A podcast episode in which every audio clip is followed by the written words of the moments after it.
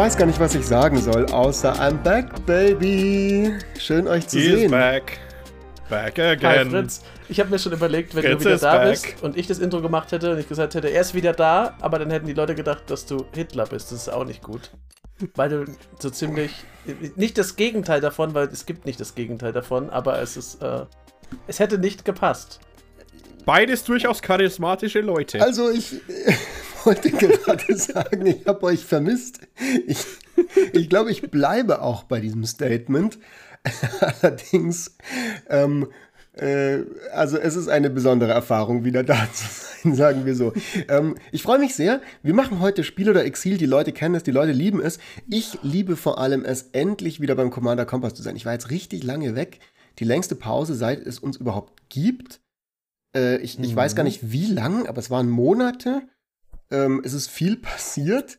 Äh, ich weiß gar nicht, ob das die Ja. Leute jetzt interessiert, aber vielleicht ein paar interessiert es ja schon, wo ich jetzt so lange war. Deswegen sage ich es ganz kurz. Ich habe äh, einen Film gedreht. Ich war in Ghana.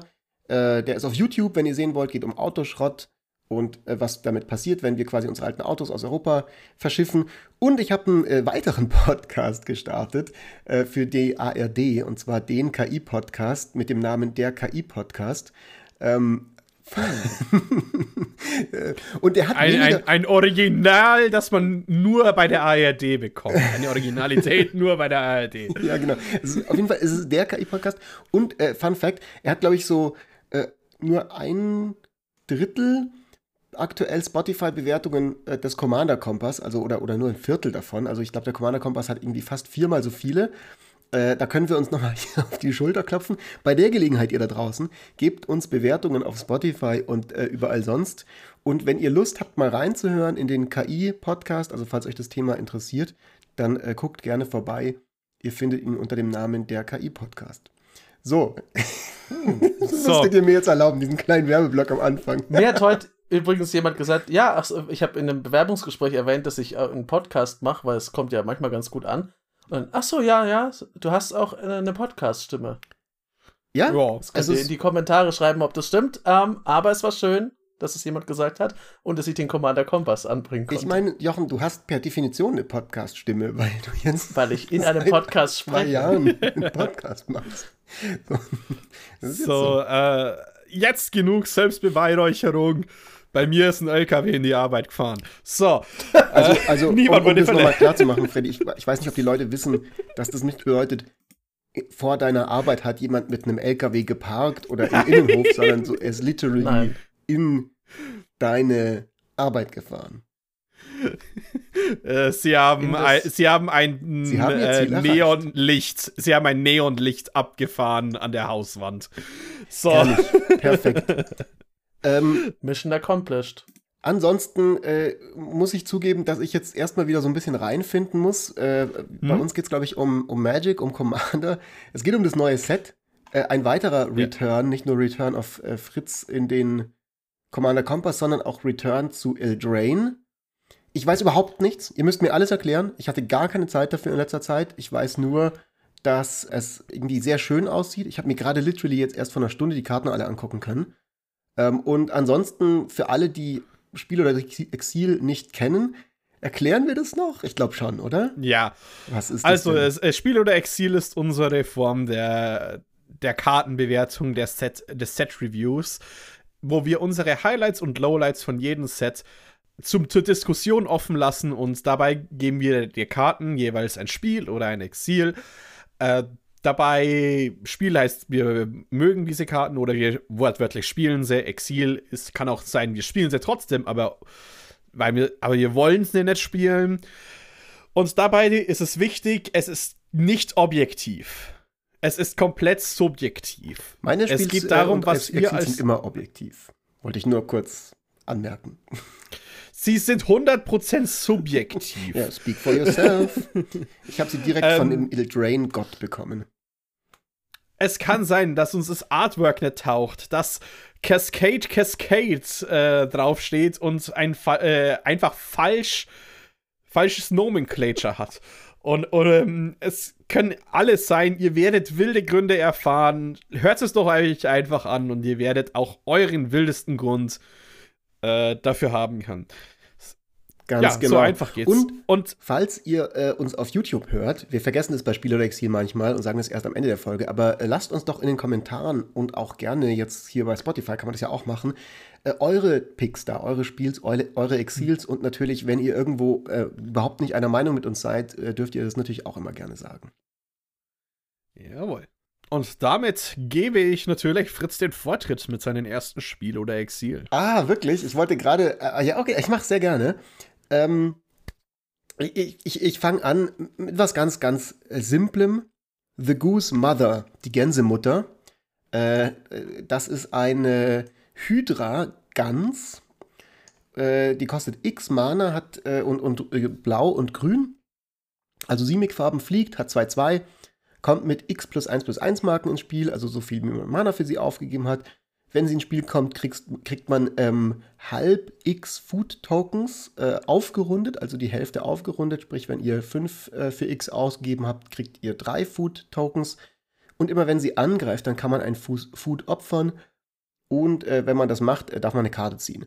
Und so weit, so, ich würde sagen, unspektakulär auf mechanischer Ebene. Irgendwie alles gefühlt schon mal da gewesen. Ist halt eine Hydra, ähm, ein bisschen wie diese Jellyfish-Hydra aus Ravnica damals, bloß eben mit Food statt mit Karten ziehen, Ja. wenn sie ins Spiel kommt.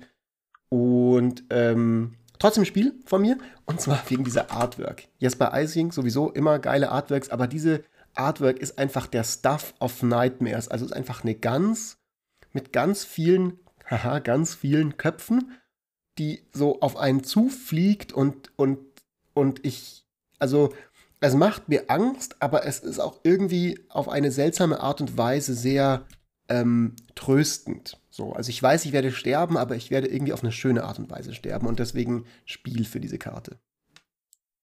Warum findest du es schön von der Gans? Ich weiß es nicht, irgendwie ist es so, es ist so, ich, es ist so märchenmäßig, so irgendwie goldene Gans und Eier und irgendwie alles ist so mittelalterlich romantisch, aber dann hat es ganz viele Köpfe und irgendwie frisst dich auf, aber irgendwie währenddessen Und es ist eine Gans. jemand spielt auf so einer Äh. auf so einer mittelalterlichen Klampe irgendwie so einen kleinen Tune dazu und die Sonne scheint, so stelle ich mir das vor.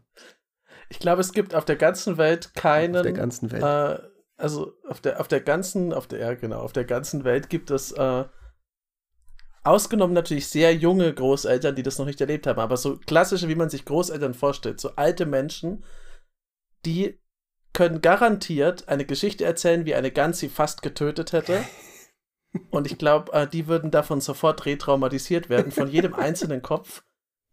Ich gebe dir auch ein Spiel, weil ich das Artwork so cool finde. Das war auch tatsächlich, glaube ich, das zweite Artwork, das sie zu dem Set überhaupt gezeigt haben. Oder das, also als unter den ersten zehn war es auf jeden Ach, Fall. das ist, okay. Ähm, ich glaube auch, weil es so cool ist. Sonst spielerisch, äh, ja, ich würde sie ein Spiel für so, ist halt eine solide Karte kriegen, aber die ist jetzt nicht, wie du gesagt hast, nicht super spannend. Aber ich finde das Artwork auch geil, weil mir vermittelt die halt nicht irgendwie ein schönes Gefühl, sondern ich finde, Gänse sind so dermaßen böse, dass es hervorragend zu einer Hydra passt. Also, äh. Ich gebe der Karte tatsächlich ein Exil, weil auch wenn sie schön ist, äh, glaube ich, bin ich hier im Podcast der Einzige, der schon mal tatsächlich von einer Gans angegriffen wurde. Ich wurde nur von einer verfolgt, aber sie hat mich nicht erwischt. Die, war auch noch relativ weit Ich weg. greife oft Gänse an. Äh, fü- fünf, äh, ein 16-jähriger, äh, leicht, an, leicht sehr betrunkener Frederik, der von einer Hausparty heimkommt, wird von einer Gans äh, nachts gejagt. Ich weiß nicht, ob das als Angriff zählt. Auf jeden Fall war sie da und sie hat auf mich gepickt und irgendwie bin ich dann davon gekommen. Auf jeden Fall. Ich wusste, äh, dass, ich wusste, dass es noch einen weiteren Grund gibt, warum die Karte von mir ein Spiel ist. Aber ich habe ihn jetzt gerade erst erfahren. Äh, der, äh, als jemand, der heroisch aus diesem Kampf äh, weggelaufen ist, äh, sage ich mal, äh, 2-2 ist zu groß für eine Duck, auch wenn es eine Hydra ist und äh, zu viele Dinge hat als Baseline. Da ist 0-0 mit X-Marken drauf. Die, kann, die, die, ist, die ist immer zu stark dafür. Und äh, Gänse sind vom Teufel. Sehr gut, sehr gut. Ich finde, es geht gut los. Wer macht weiter? Ja, ich finde auch. Ich kann mit einem mit einem weiteren schönen Artwork weitermachen. Oh Gott, ich habe das so vermisst, mit euch zu podcasten. Ich merke gerade, wie, wie viel Spaß das macht. Okay, erzähl, ich bin ganz gespannt. Auch eine der relativ früh äh, gezeigten Karten und ich habe mich direkt in das Artwork verliebt und ich finde die Karte auch cool. Deswegen habe ich sie ausgesucht.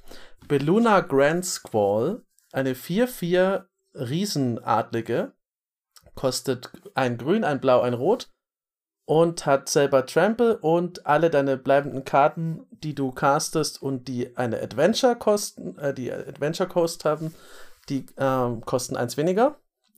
Und sie selber hat aber auch noch Instant Adventure für zwei und eben grün, blau und rot. Du misst sieben Karten und dann nimmst du alle Karten, die ein Adventure drauf haben, auf deine Hand. Die kriegt aus zwei Gründen, eigentlich aus drei Gründen Spiel. Erstens finde ich äh, das Artwork fantastisch.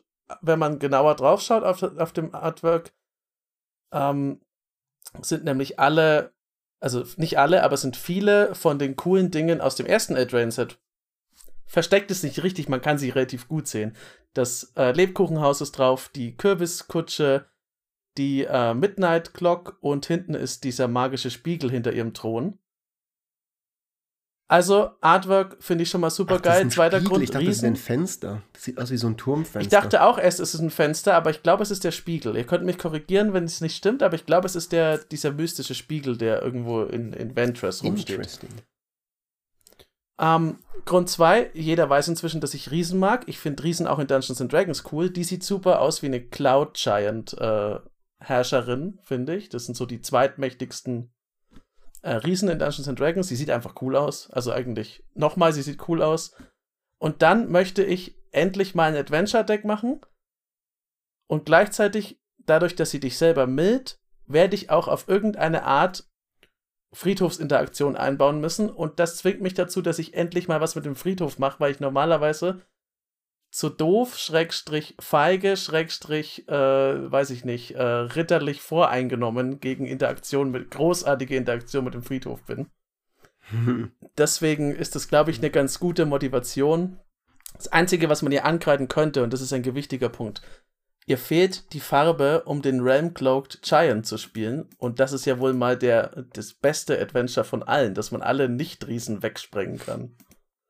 Aber der kann halt nicht ins Deck. Schade. Huh.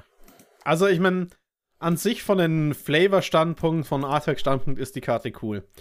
Ich bin aber trotzdem sehr enttäuscht von ihr. Und deswegen gebe ich ihr den Exil. Das war eine der Karten, wo in der Vorbereitung habe ich schon drauf geschaut und ich hatte schon Karten, aber Jochen hat sie äh, vor mir äh, in die Show Notes geschrieben.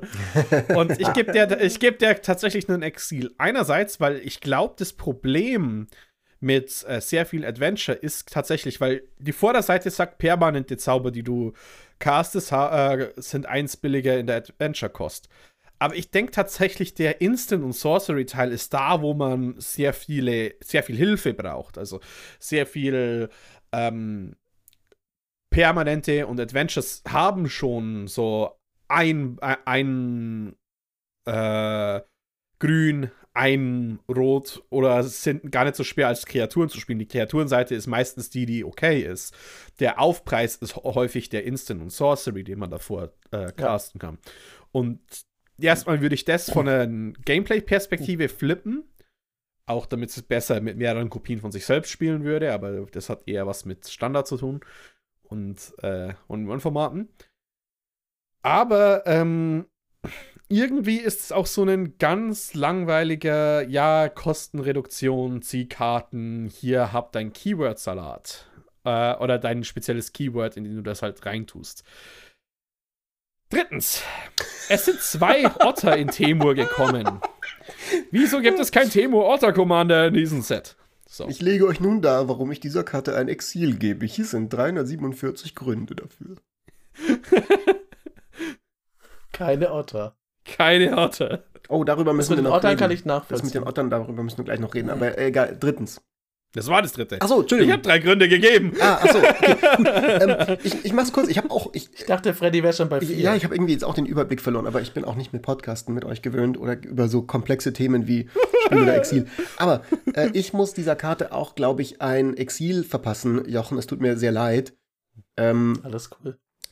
Für mich macht die Artwork nämlich gar nichts. Äh, ich ich, ich sehe die an und irgendwie. es sieht aus wie aus irgendeinem anderen IP-Universum. Nicht das, was ich von der Ästhetik her von Magic gewöhnt bin. Ich, ich kann nicht den Finger genau drauflegen, was das ist.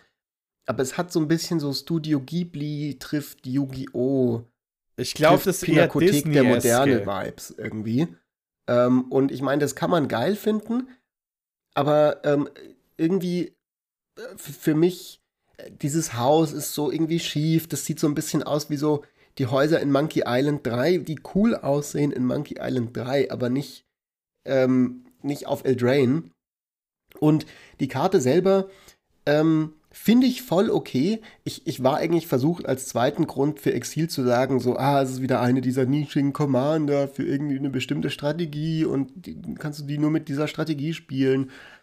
Und dann hast du aber gesagt, das ist total cool, jetzt habe ich endlich für mein Adventure-Deck und so. Und das muss ich, glaube ich, auf jeden Fall zurücknehmen, weil das ist ja dann genau das, was diese Art von Karten will, dass eben jetzt du dir damit dein Adventure-Deck bauen kannst. Und kleiner Redeeming-Faktor, also es ist ein Exil mit einem Sternchen, was zwei gute Seiten hat, ähm, dass die Karten erst gemildt werden und dann auf die Hand gehen, finde ich auch lustig, weil das hat so ein bisschen so diesen alten also wer kennt das nicht aus seiner Jugend, dass quasi so, wir gehen nachts auf den Friedhof und es ist voll das Abenteuer. Und genau das machen diese Karten. Die quasi, die erleben ihre Abenteuer, wandern einmal so nachts über den Friedhof und gruseln sich so ein bisschen und dürfen dann aber wieder zurückkommen irgendwie und, und eine warme Suppe essen in der Halle von Frau Beluna Grand Squall. Also, ich habe jetzt zwar Exil gesagt, aber, aber ich, ich lasse sie gelten, sagen wir so. Sie darf leben. Genau. Sie darf leben. Äh, okay, ich glaube, ich bin ein bisschen negativ reingestartet direkt mit zwei Xs. Deswegen gibt es mal was, ähm, was ich definitiv immer liebe. Und das ist die Boxing League. Und es gibt einen speziellen Commander, den ich unbedingt für die Boxing League öffnen möchte. Mm den wir machen äh, hier äh, auch für Wilds of Eldraine. Hint, hint. Wer noch nicht dabei ist, ihr braucht bloß ein Display und könnt mitmachen. Mensch, das war äh, jetzt wirklich sehr gut platzierte Schleichwerbung. Seriously, geht auf den ja. Discord und macht ja. bei der Boxing League mit. Ja. ja. Ähm, es ist Hilda auf der Ice Crown. Zwei und Azorius für ein 3-4 Human Warlock. Oh. Ähm, folgender Text. Whenever you tap an untapped creature an opponent controls, you may pay one mana. Also ein generisches. Und dann darfst du auswählen zwischen einen 4-4 weiß und blauen Elementar Creature Token. Du legst eine 1-1-Marke auf jede Kreatur, die du kontrollierst, oder du scryst 2 und ziehst eine Karte. Grund dafür ist, äh, es ist ein super interessanter Archetyp, den, der eigentlich keinen wirklichen Support hat, aber der immer wieder auftaucht. Dinge niederzutappen ist einfach Teil von dieser Farbidentität. Aber äh, wie es wie du darüber gehst, ist ihr egal. Hilda ist nur daran interessiert, du musst eine Kreatur irgendwie tappen oder getappt bekommen. Vom Gegner. Es Kreatur. kann einfach vom einem Gegner eine Kreatur. Das ist auch noch was Interessantes. Mhm. Zum Beispiel, im, wenn du es als 99 äh, Constructed Deck baust, möchtest du vielleicht sowas wie einen Forbidden Orchard spielen. Ein Land, was eine Gegner, äh, eine, also was für jedes Mana tappt, aber den Gegner einen 1-1 Geist gibt, wenn du es tappst. Weil du musst ja auch irgendwie schauen, dass Gegner Dinge haben, die du niedertappen kannst. Gleichzeitig musst du zahlen. Also finde ich, finde ich vom Design ist es relativ fair. Aber die Payoffs sind stark. Wenn du ein großes Board hast, massive 1-1 Buffs. Wenn du ein kleines Board hast, ein 4-4 ist, ist was. Das sind richtige Stats. Und Scry 2 um eine Karte zu ziehen, ist fast eine der schwächeren Modi davon. Aber auch noch gut genug, wenn du wirklich dediziert auf einen Boardwipe oder so suchst. Ich glaube, Hilda äh, ist tatsächlich einer der Azorius Commander, die glaube ich, super interessante Decks macht und auch ein schönes Gameplay dabei hat. Gleichzeitig sehr stark ist und fair ist. Sie ist, hat so einen richtigen Sweet Spot erwischt, finde ich. Ich kann mich dem eigentlich nur anschließen. Ähm, ich habe ja ein Deck, das äh, eins meiner allerersten Commander-Decks war es äh, äh, mit Derevi, ähm, was genau diese Tap-on-Tap-Strategie hat und mit ähm, Opposition und so weiter dann eben gegnerische Kreaturen tappen möchte.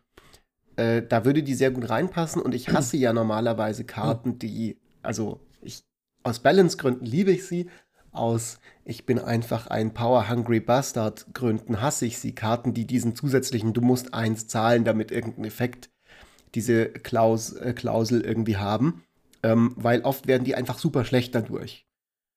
In dem Fall ist es nicht so, weil du kriegst halt wirklich ordentlich Bang for your buck. Also du zahlst eins, aber du kriegst wirklich guten Stuff dafür. Und du kannst, wenn du ein paar Kreaturen liegen hast und eine Opposition hast, relativ gut nur mit Hilda dir dein Board ähm, wieder auffüllen mit diesen ganzen Elementar-Tokens, mit denen dann wieder natürlich weitere ähm, Tokens machen, indem du sie tappst und wieder zahlst und so und dann halt auch irgendwie den Draw-Card, ich finde den nicht schlecht, weil Kartennachschub ist halt auch nicht verkehrt.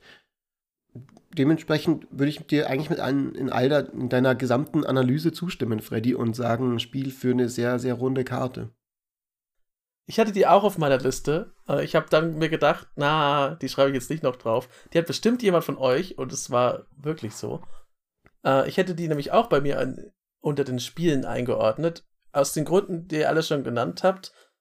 Ich finde die fair, ich finde die super vielseitig. Du kannst damit immer irgendwas machen, du kannst dich wieder aufbauen, du kannst zum großen letzten Schlag ausholen oder halt Karten ziehen, falls du noch nicht so weit bist. Und die macht eine Karte cooler, also noch cooler, die sowieso schon geil ist, äh, die ich immer äh, gern in Decks packe, nämlich Bond of Discipline, wo man einfach mal alle, also es ist eine Sorcery für 5 in Weiß, und man tappt einfach alle Kreaturen deiner Gegner und deine Kreaturen kriegen Lifelink bis zum Ende des Zuges. Also das ist halt mit den, dann muss ich, natürlich muss ich dann fünf ausgeben, aber ich brauche auch nicht mehr so viele, so viel mehr, Mana mehr, um die paar mal eins zu bezahlen, um halt mein Board riesengroß zu machen und alles kaputt zu schlagen damit. Oder ich mache mir Elementare und gehe mit dem Rest von meinen Kreaturen dann mal auf Plünderzug und habe immer noch die Elementare, falls dann doch eben der, der Backlash zu mir kommt. Ich finde die richtig cool. Ja, du baust dir Deswegen, quasi den schönen Azorius Overrun mit ihr. Hm.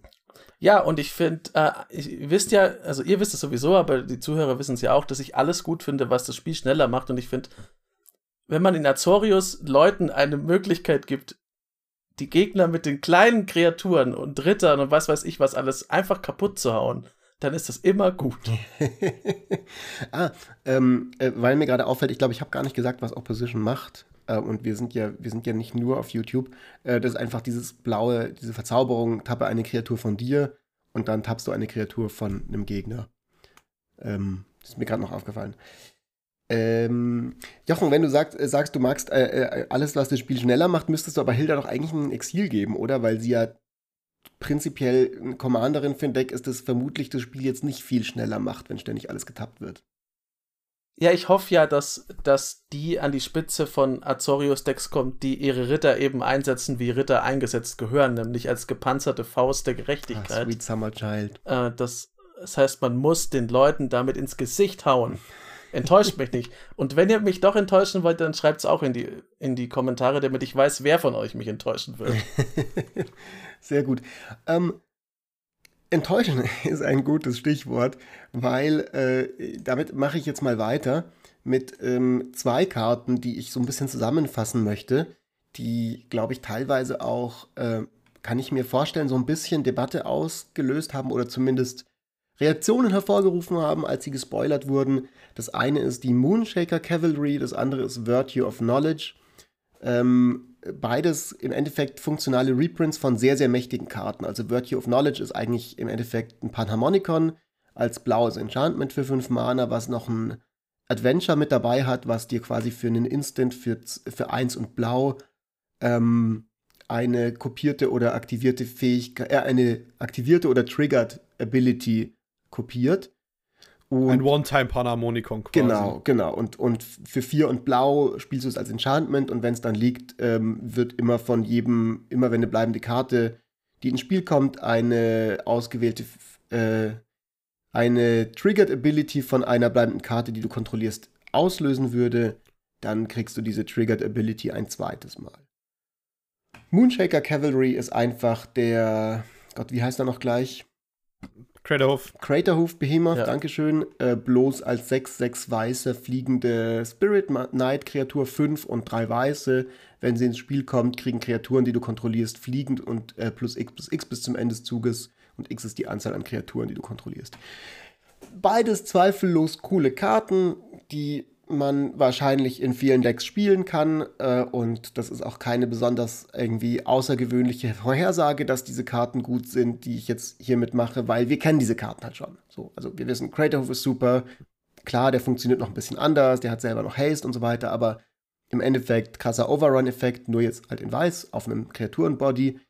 Und Panamonicon und Konsorten sind auch einfach so, jeder kennt das mittlerweile. Und deswegen will ich diesen Karten aber auch ein Exil geben, weil ich mir so ein bisschen denke, so, ach, come on, müssen wir jetzt so schon wieder einen funktionalen Reprint von Karten haben, die irgendwann mal cool waren.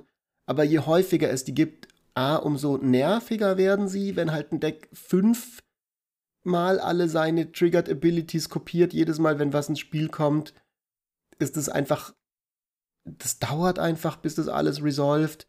Und B, die Karten werden irgendwie auch weniger interessant. Also zum Beispiel, ähm, in dem Virtue Circle, der, das grüne Ding, Virtue of Strength, ähm, ist ein Enchantment für sieben Mana. Adventure ist eigentlich unwichtig und ähm, wenn du ein Basic Land für Mana tappst, dann kriegst du dreimal so viel Mana. Das ist nicht ganz so gut wie äh, diese, diese, ähm, helft mir mit dem Namen. Nixbloom Ancient. Genau, mit, wie Nixbloom Ancient, ja. weil das ja auf alle Permanents ging. Aber es ist halt auch so, irgendwann war das mal geil und special, dass was getrippelt wurde und jetzt ist halt so, ah, hier, das kann das übrigens auch. Das ist so ein bisschen so, ah, geht Wizards da nicht manchmal dann doch ein bisschen. Also ist das nicht irgendwie der neue Avengers-Film, den dann niemand mehr interessiert, weil irgendwie man schon sieben davon gesehen hat? Keine Ahnung. Ja, also äh, in dem Fall muss ich, muss ich kurz sagen, Virtue of Strength verteidige ich, weil es möchte Basics haben. Und das ja, ändert fair halt enough, die Mathe davon. Äh, Mathe davon in den Aber gut, deswegen äh, habe ich das ja auch nicht genannt. Ich habe ja vor allem Virtue of Knowledge ja, und die, und die Cavalry äh, genannt. Was mich an der Welt, weil ich gebe auch beiden ein Exil, aber vielleicht aus ein bisschen anderen Gründen. Ähm, Virtue of Knowledge gebe ich ein Exil, weil es halt auch so schön aus dem Cycle rausfällt. Alle anderen Virtues sind doppelfarbige Mana-Kosten. Virtue of Knowledge ist vier und ein einzelnes Blau. Symmetrie die anderen kosten alle doppelt zu. ihrer Farbe. Aber das ist tatsächlich wichtig, weil ich denke, das macht, das, macht's äh, das, das, macht die Karte tatsächlich äh, im Balancing um einiges stärker. Hm. Ähm, ja. Einer der Gründe, weswegen Panharmonicon so stark ist, ist tatsächlich vier Colorless. Dass Sol Ring und Colorless Ramp so leicht in dieses Panharmonicon reinkommt und dann hast du noch dein farbiges Mana übrig, um eben dein Commander oder so zu spielen dass, dass tatsächlich dieses Virtue so niedrige Tags hat. Also überleg mal, wenn es drei Blau hätte, dann würde es, dann würde ich mich schon überlegen, ob ich es in drei Farben Decks Push äh, spielen würde, wenn ich nicht einfach Panharmonikon haben kann. Das ist auch das gleiche Problem, was die Doppel-ETB Alice Schnorren hatte. Sie ist vier und ein Weiß. Wäre sie, mhm. wäre sie zwei und drei weiß, würden wir gar nicht so hart darüber reden, ja. wie stark diese sind. Und diese Splashbarkeit von diesem Effekt ist, ist es Gefährliche. Äh, was eben auch dann zu diesen durchaus langweiligen Spielen führt, weil du musst da nicht überlegen, die dritte Kopie oder vierte Kopie von diesem Effekt zu spielen, weil, die, weil es ist eh gratis quasi. Äh, mit, so, mit so leichten Kosten. Ähm, die Moonshaker Cavalry ist doch etwa, man muss halt sagen, da ist wichtig, welche Farbe es ist. Dadurch, dass es in weiß ist, ist er ein bisschen schwächer als der Crater Hoof, weil weiß kann nur auf kleine Tutoren und die ganzen äh, äh, ich cheat ins Spiel Karten wie ähm, Natural Order müssen ja genau grüne Kreaturen sein. Ja. Aber, Aber schönes Gameplay ist es trotzdem nicht. Auch wenn es natürlich ein Ex. Es ist halt einfach der beste Overrun und jetzt ist es halt das, wurde halt der zweitbeste Overrun geprintet. Cool. Ich gebe den beiden auch ähm, ein Exil stellvertretend für so viele Karten, die, wenn man sie selber kriegt, dann denkt man sich, wow, das ist richtig geil, wenn ich die spiele, habe ich echt viel Freude. Und das stimmt in den meisten Fällen auch, aber es ist so dermaßen einseitig immer am Tisch, weil gerade bei so bei der Virtue of Knowledge oder beim Panharmonikon ist halt, ich kann das Seufzen der anderen Spieler jetzt schon hören, von hier aus. Weil es ist halt, das zieht alles in die Länge, es ist unglaublich stark und äh, ja, okay. Das ist ich gönne das jedem, wenn er die Karten hat und spielt, aber ich freue mich eigentlich nie drüber. Es gibt so Karten, da freue ich mich wirklich, wenn mein Gegner die spielt, weil die cool sind. und die sind einfach nur stark, aber die sind, finde ich, kein Stück cool. Und dann, ja, okay, spielt die, das ist auch vollkommen in Ordnung, wenn ihr damit gewinnt. Stark genug dafür sind sie nämlich. Aber es ist jetzt nichts, wo äh, ich sage, ja, die Karte hat mein, hat mein Spiel von dieser, in dieser Commander-Runde irgendwie bereichert. Ja. Also auch Doppel-Exil dafür. Doppel-Exil. Ja.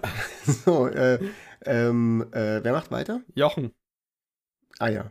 Ja, genau. Ich hab, äh, ich mach mal, jetzt hatte ich gerade Doppel-Exil. Ich hab, ich hatte wirklich, als ich mir die, die Karten so anguckt, da gar nicht so viel Grund zum Maulen. Deswegen nehme ich jetzt direkt mal das eine, wo ich maulen kann, dann kann ich danach äh, in die über fröhliche grüne Wiesen springen. ich mag nicht die Token, die sie neu eingeführt haben für die Enchantment-Decks oder beziehungsweise für die in allen Decks auftauchen, aber die für Enchantment-Decks wahrscheinlich am interessantesten sind, die sogenannten Rolls. Das sind farblose Token-Enchantments, Davon gibt es sechs Stück, sieben, wenn man die aus dem, äh, aus dem Commander Precon noch dazu zählt. Es gibt Cursed, die machen Kreaturen zu 1-1ern. Monster, die geben einer Kreatur plus 1 plus 1 und Trampeln. Royal, die geben einer Kreatur plus 1 plus 1 und Ward 1. Sorcerer, die geben einer Kreatur plus 1 plus 1 und immer wenn die Kreatur angreift, darf man 1 scryen. Wicked, die geben auch plus 1 plus 1 und wenn die Aura in den Friedhof kommt, vom Schlachtfeld aus, verliert jeder Gegner ein Leben. Und dann gibt es noch den Young Hero. Das sagt immer, wenn die Kreatur angreift und ihre Toughness ist 3 oder weniger, darf man einen plus 1 plus 1 Counter drauflegen. Insgesamt mechanisch finde ich die gar nicht so schlimm. Ich mag auch eigentlich gerne Enchantress-Decks ich gebe dir ein Exil, weil ich finde nicht, dass man das jetzt auch noch braucht. Ich fand schon bei den, weil, und jetzt kommt das Ding, das sind ja Tokens, die, und ich muss diese Tokens haben.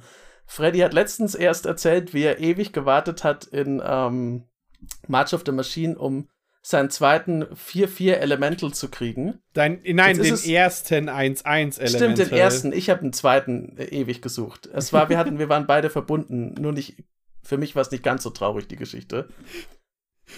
Was? Du hast nicht fünf, äh, du hast nicht Tokens gespielt, 15 Spiele lang in einer Boxing-Liga und hattest nie einen 1-1 Elemental während der ganzen Zeit. Ja, es ist, also, ich bin mit Token ein bisschen traumatisiert, weil to es gibt relevante Token einfach immer zu selten. Und da muss man sich, wenn man jetzt nicht, wenn man nicht so ein Purist ist wie ich und dann wirklich alle haben will, kann man das sicher mit irgendwelchen blauen Murmeln oder so lösen. Das möchte ich aber nicht. Ich möchte das schon haben. Es wird auch ein bisschen abgemildert dadurch, dass immer zwei Rolls auf einem Token drauf sind. Aber ich glaube, dass ich am Ende von diesem Wilds of Eldraine Ding wieder viel zu wenige dafür haben werde, vor allem für die, die man an gegnerische Kreaturen anlegt. Und dann habe ich so eine und was, dann lege ich Papierschnipsel auf alles andere drauf und dann, wenn ich noch zusätzliche Rolls habe, muss ich andersfarbige.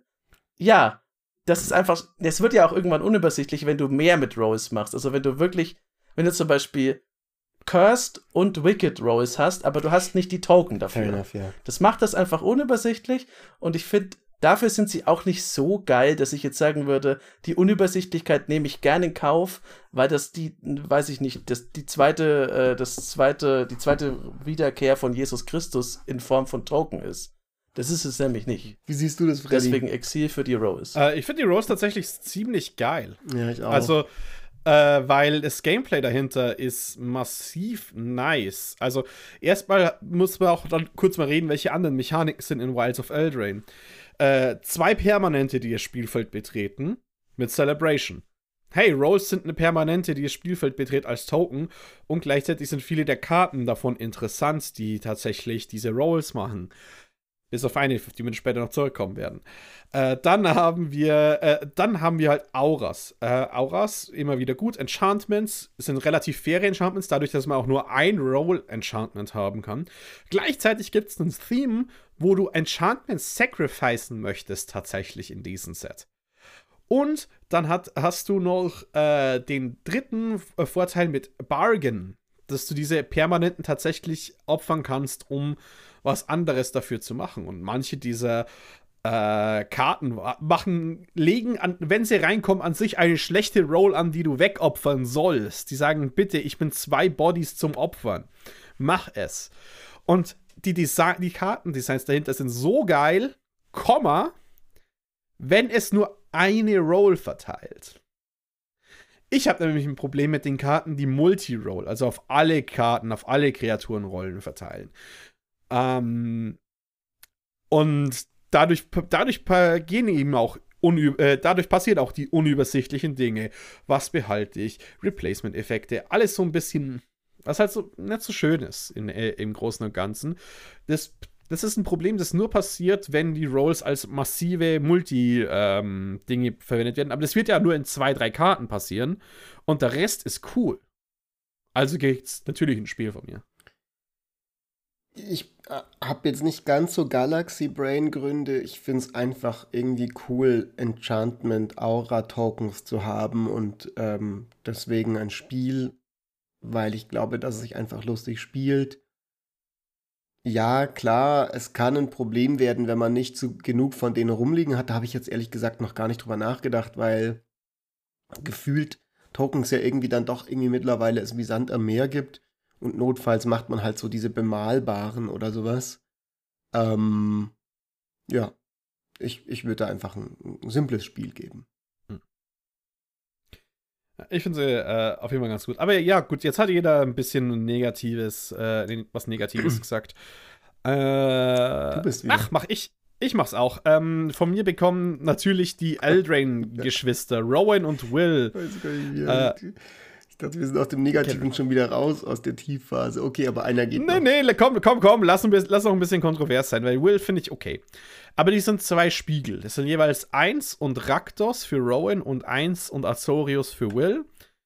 4-2 äh, äh, und 2-4, also sie sind immer inverted. Ähm, Rowan sagt, hat Menace 4-2, Spells, die du castest, äh, die schwarz und oder rot sind, kosten X weniger zu casten, wobei X gleich die Anzahl an Leben ist, die du verloren hast diese Runde. Macht es nur als Sorcery. Will ist quasi der Counterpart, der halt alles inverted hat, Vigilance und äh, der bekommt Life Gain. Also quasi, der macht Dinge billiger für Life Gain. Ähm, ich habe ein ziemliches Problem mit beiden, aber ich, aber ich bleib mal bei Rowan dabei, weil dieser Effekt ist extrem eingeschränkt und gleichzeitig massiv abusbar mit genau X Spells.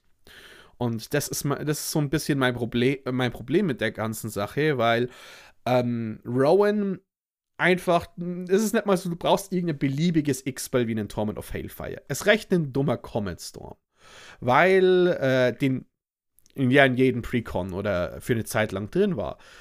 Äh, der halt X rot, Multikicker und macht halt X Schaden an jeden Gegner. Weil, äh, oder X an, je, an jedes Target. Weil was du tatsächlich mit Rowan machen kannst, ist, ähm, ich habe irgendeinen Effekt, der mich Mana zahlen lässt. Und dann zahle ich mich auf ein Leben runter. Hat jemand den Lightning Bolt, um mich sofort zu töten? Weil wenn nicht, tapp ich Rowan und, äh, Rowan und töte euch alle mit einem riesen X-Spell. Oder mit zwei riesen X-Spells, weil es so stark äh, die Mana reduziert. Ich würde sagen, das, so ein Deck muss niemand bauen. Aber dann frage ich mich, was mache ich sonst mit dem Effekt? Ich brauche ja immer oh, noch die ja. Karten, die mich, die mich Leben zahlen es lassen, damit ich es überhaupt Die Verlockung der Macht ist zu groß. Aber dann brauche ich große Zauber und ist es wirklich so viel besser, einen Apex of Power und dann 15 Karten zu stormen? Also quasi, nein, auch nicht. Okay, dann ist Storm aus dem Window. Wo fängt das schöne Rowan-Deck an, mit dem er spielen möchte? Mhm. Und irgendwie, weil du auf Sorcery Speed Leben verlieren musst, also in deiner Runde und das nicht in der gegnerischen Runde machen kannst und sag, sagen, hey, wenn mich jemand angreift, dann kann ich einen Haufen Instant und Sorcery wirken, also greift mich nicht an, Nein, das funktioniert nicht, weil sie muss es auf Sorcery machen. Irgendwie musst du Leben zahlen und irgendwie endet es immer in einer Endlos-Kombo, weil Mana Reduction mal 100 ähm, das Bastardste ist, was du in Magic machen kannst. Also ich würde ja. ähm, hm, auf der spielmechanischen Ebene so ein bisschen mitgehen bei dem, was du gesagt hast. Äh, es, es erstmal ist es jetzt nichts, was mich so komplett vom Hocker haut. Also irgendwie alles auch gefühlt. Hat man das schon mal gesehen? Sachen werden x weniger, so viel wie du Leben verloren hast. Äh, Gab es ein bisschen häufiger, aber Sachen werden x weniger so viel, wie du Leben bekommen hast. Gab es auch schon ein paar Mal. Und äh, gerade in, im Fall von Rowan, also wir kennen alle das Neheb-Deck, das halt immer so jederzeit einfach gefährlich ist und aus dem Nichts so ein bisschen alle mit irgendeinem gigantischen Feuersturm äh, hinwegfegt.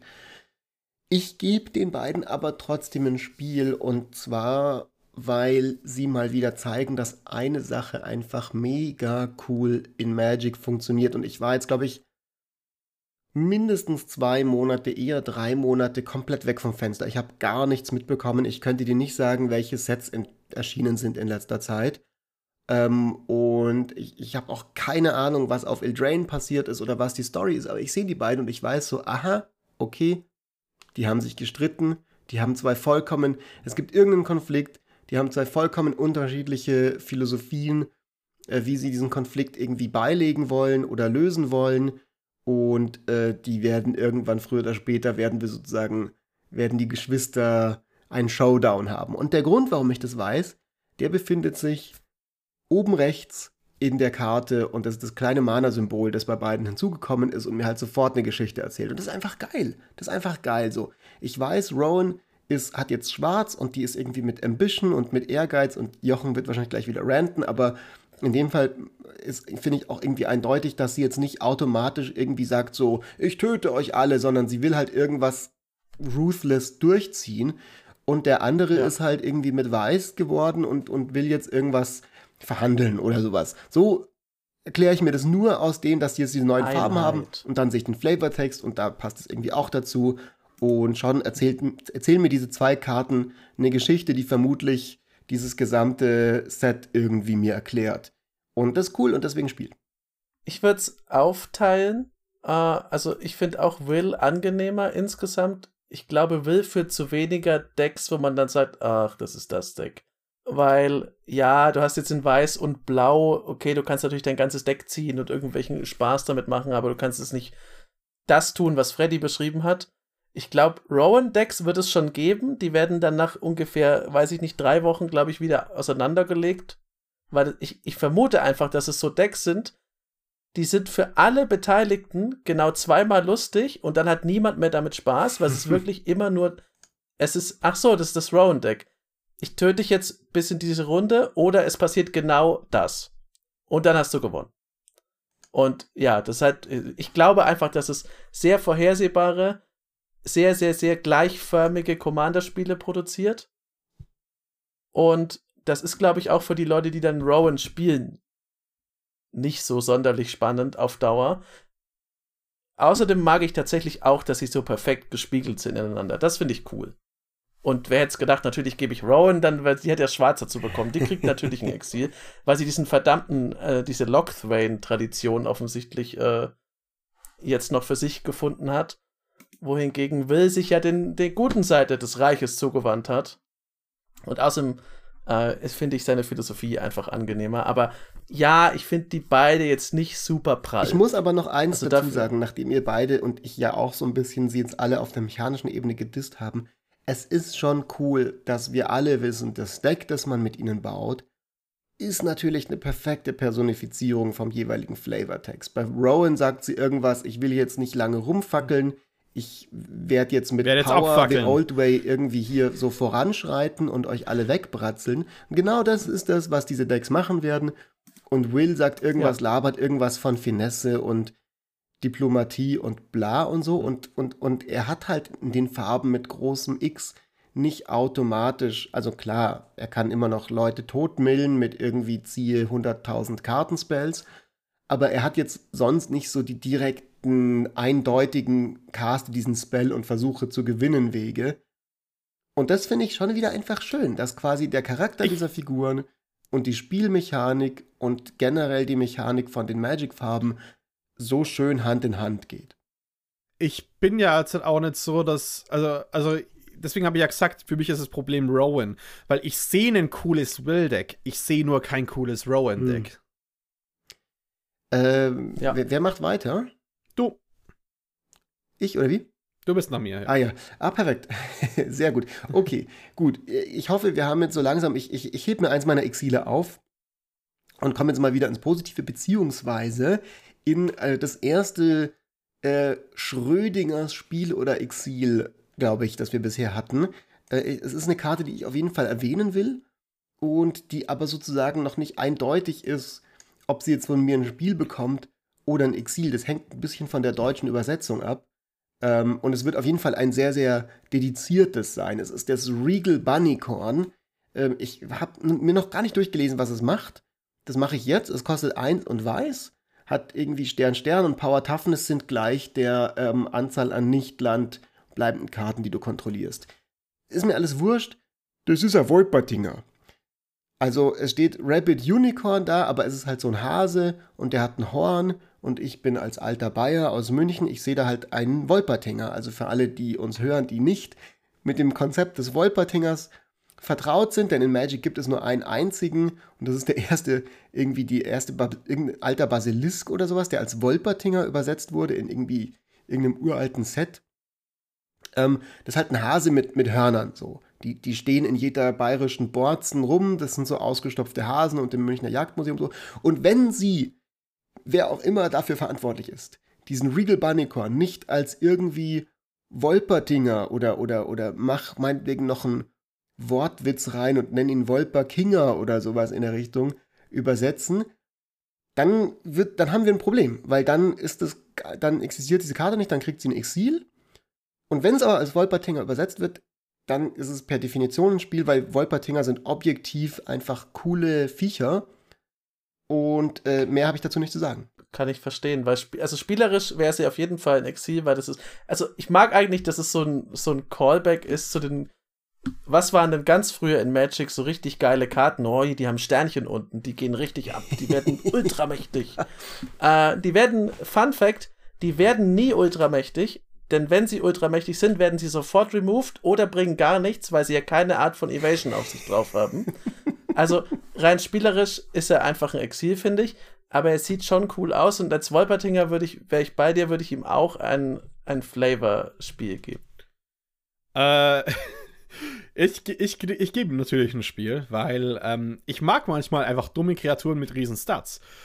Und es gibt so einen gewissen Softspot von äh, Life's Legacy. Eins und ein Grün, du opferst eine Kreatur und siehst so viele äh, Karten, wie die Power hatte.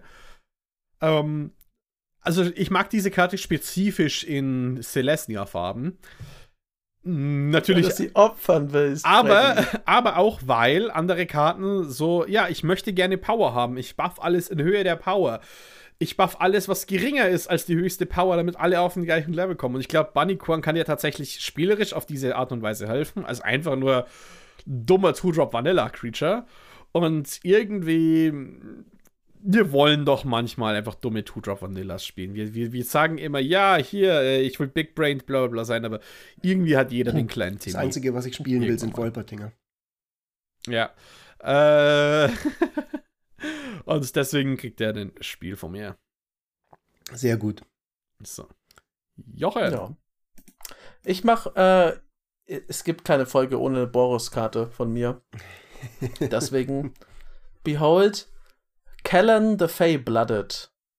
Zwei und ein Rot, ein Legendary Creature Human Fairy hat Double Strike und 2-2 und er sagt, andere Kreaturen, die du kontrollierst, kriegen plus 1 plus 0 für jede Aura und Equipment-Karte, die an Kellen angelegt ist. Das ist so funny. Und er hat Jochen, ich habe mir den nicht mal durchgelesen, als ich den gesehen habe, weil ich wusste, du wirst ihn sowieso vorlesen der, in der Folge. Ich habe aber mit mir gekämpft, weil es ist ja natürlich wieder ein Boros Equipment Commander, auch wenn man jetzt mit Auren was machen kann. Er hat noch ein, äh, ein Adventure drauf, da für Boros, eben für eins und ein Weiß, äh, Sorcery Speed. Du darfst dann eine Bibliothek nach einer Aura oder einem Equipment durchsuchen und die Vorzeigen auf die Hand nehmen und mischen. Also ganz klassischer Tutor für die relevanten Karten.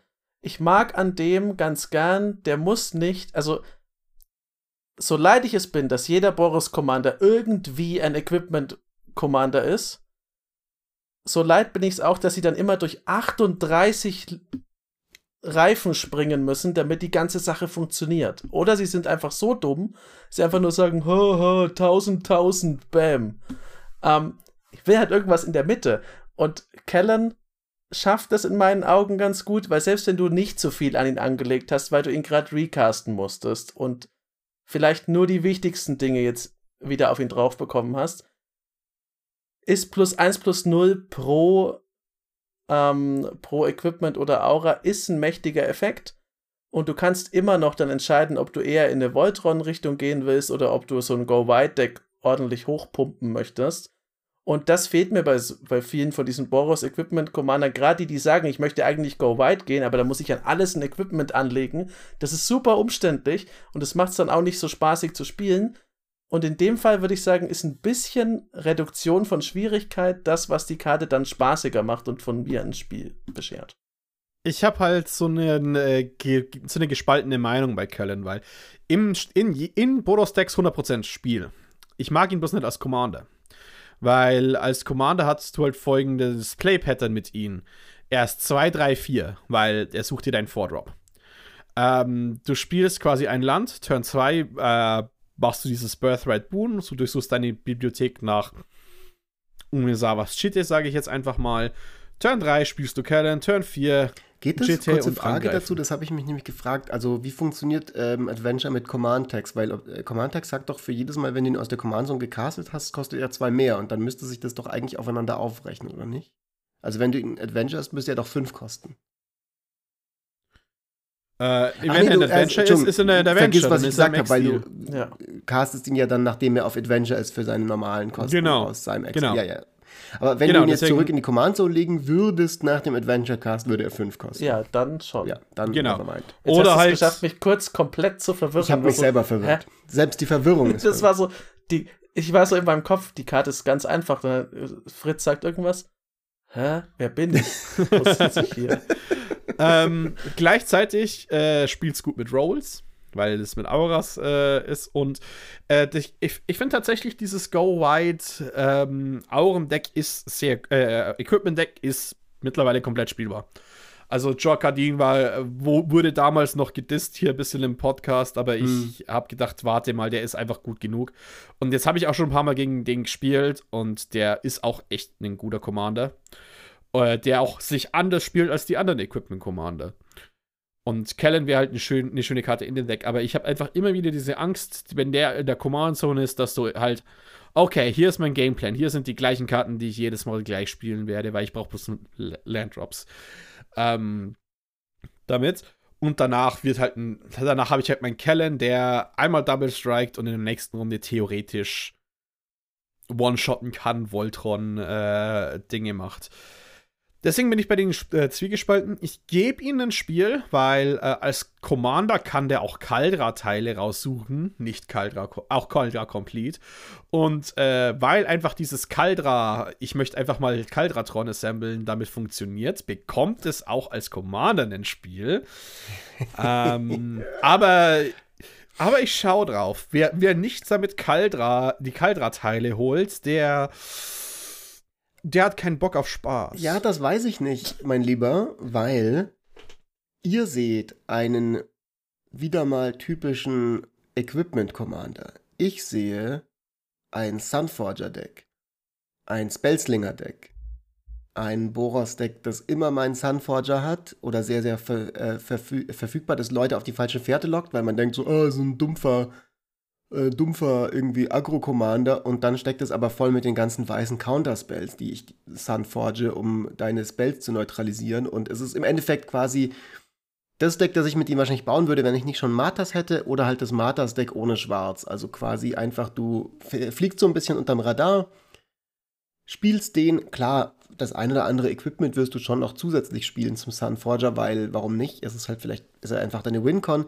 aber du bist ein Control-Deck und du hast lustige Farben dafür und es ist einfach immer ein geiles Gefühl. Ich kann das allen Leuten da draußen nur wärmstens ans Herz legen. Spielt ein Deck, in dem ihr Spells neutralisiert, ohne Blau und schaut euch einfach die Gesichter der Leute an, die nicht verstehen, was gerade Stimmt. passiert ist, weil du bist doch nur dummer Boros-Spieler, der Leute mit einem mit einem Knüppel haut und warum hast hm. du gerade mich outcontrolled? als blaues Deck. Also so würde ich ihn bauen und ich glaube, das könnte witzig sein. Spiel. Der Trick ist, der Knüppel ist der Schlaue von den beiden. Nicht der Boros-Kämpfer, der Knüppel. Der Knüppel war auf der Akademie, der weiß, wie es läuft. Dr. Knüppel für sie. Also erstens, ich habe schon an dieses Deck gedacht. Zweitens, ich finde es aber gar nicht so interessant. Äh ja, du bist natürlich das Galaxy Brain äh, mal wieder. Aber äh, ich bin ja nur das reguläre Brain. Und für mich ist es ein lustiges Deck. Anyways. Aber, äh, wir, aber wenn, wir schon, wenn wir schon über sehr coole rote Control-Karten sprechen und vielleicht auch Mechaniken, die ähm, ein Problem sind, aber sich geil spielen, zumindest in unserem Format.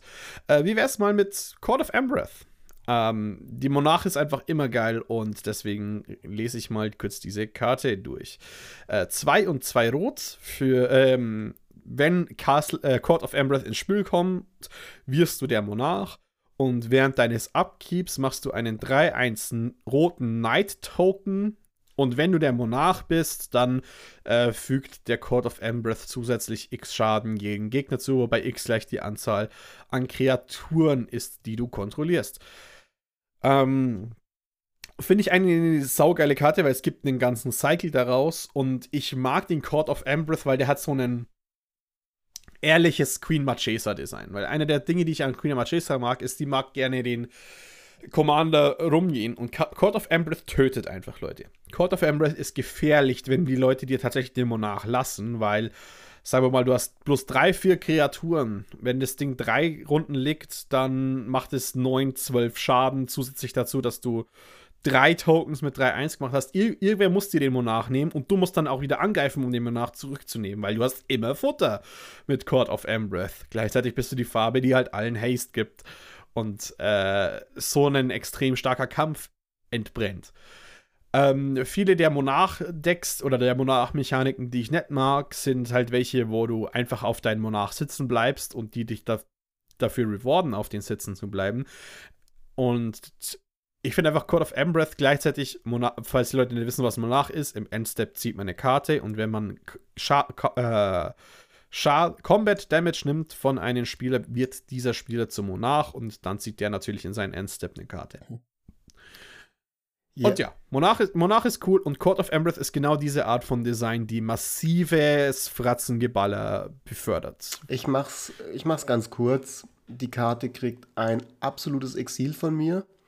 Und zwar aus einem ganz simplen Grund.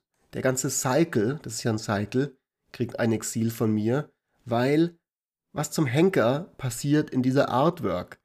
Das sind immer so Leute, die im Freien stehen und irgendwie so quasi synchron nebeneinander stehen, so, so Spiegel, also quasi so gespiegelt aneinander. Und dann heißt es Court auf irgendwas, also der Hof, am Hofe sein.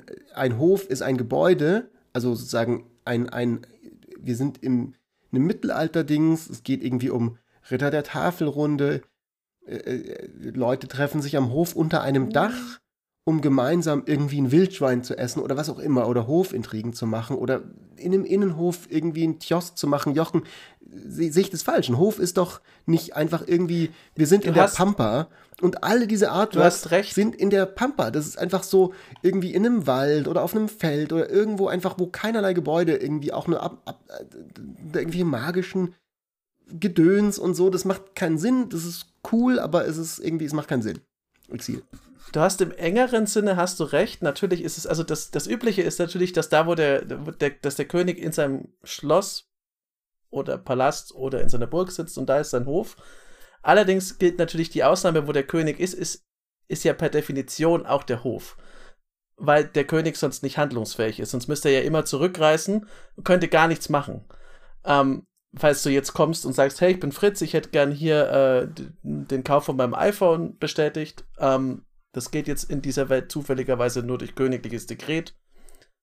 Da muss der König ja irgendwie das trotzdem machen können. Also der Hof kann schon auch da sein, wo der König einfach ist. Das heißt, in dem Fall bei den, bei den neuen Courts sind die halt da, wo Rowan und Will wahrscheinlich sind, weil die ja die beiden Könige sind. Deswegen wäre es noch passend, dass sozusagen Embereth zieht in den Krieg und der, äh, und der Hof, der metaphorische Hof, zieht mit Rowan mit. Das heißt, das Machtzentrum von Embereth befindet sich jetzt dann bei, um den Monarchen rum und der ist halt gerade woanders. Ja, okay, aber, aber das ist ja nicht, was in diesen Artworks passiert, sondern das sind abstrakte irgendwie, also so. Ich verstehe auch haben nicht alle im genau, was Namen haben sie immer denselben. Es geht um irgendwie einen Hofstaat und im, im Artwork ist immer so irgend so eine, irgend so ein cooler, edgy Hipster.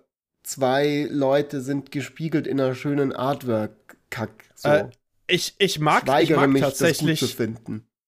ich mag tatsächlich das, äh, die Artworks, weil ähm, du hast immer dieses Symbol von den verschiedenen Städten, aber du hast auch eine gewisse Story dazu, weil äh, du hast nämlich dann durch dieses Symbol, also das Schlosssymbol von Ventress oder der, der, die Tafelrunde von Ardenvale, und dann siehst du die Haupt, äh, siehst du die Stadt davor. Äh, Ardenvale brennt ist abgebrannt.